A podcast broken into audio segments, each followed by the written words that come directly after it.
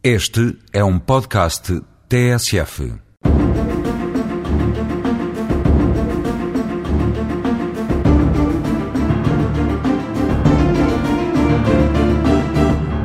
A revogação traduz uma cessação do contrato de trabalho acordada entre trabalhador e entidade empregadora, que deve constar obrigatoriamente documento escrito assinado por ambos e com menção expressa da data da sua celebração e de início da sua produção de efeitos, ficando cada uma das partes com uma cópia do mesmo. Para além da cessação do vínculo laboral, podem empregado e patrão acordar, nesse mesmo documento de revogação, acerca de outras questões. Presumindo-se, presunção essa sujeita à prova em contrário por parte do trabalhador, o que é muito importante, que, caso seja atribuído ao trabalhador, no aludido documento de revogação,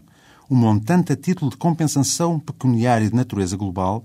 em tal quantia se mostram integrados todos os créditos laborais devidos até aquela data, em função do contrato de trabalho ou da sua cessação. Tal cláusula é muito frequente em acordos dessa natureza e impõe muita cautela e caldos galinha por parte do trabalhador, pois pode ser bastante prejudicial aos seus direitos e interesses. A denúncia só é facultada ao trabalhador e traduz-se numa comunicação escrita feita por este ao empregador, com prazo mínimo de aviso prévio de 30 ou 60 dias, conforme o trabalhador tenha até dois anos de antiguidade ou mais do que esse tempo, no sentido de pretender pôr termo à relação de trabalho no fim daquele prazo, não tendo que, para esse efeito, dar qualquer justificação.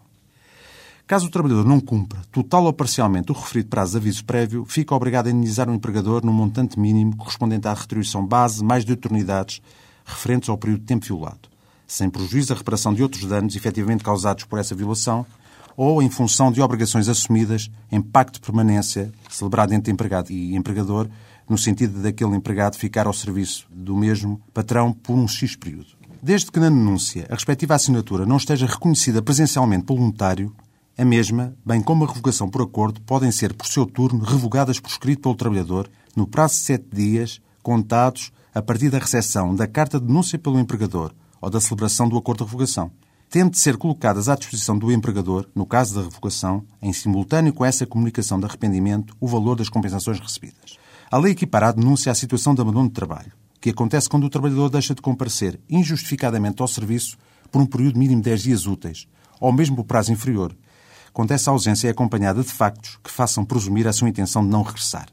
Mas a cessação do contrato nessas condições só é invocável pelo patrão desde que o comunique para a última morada conhecida do trabalhador ausente por carta registada com aviso de recepção. Até para a semana.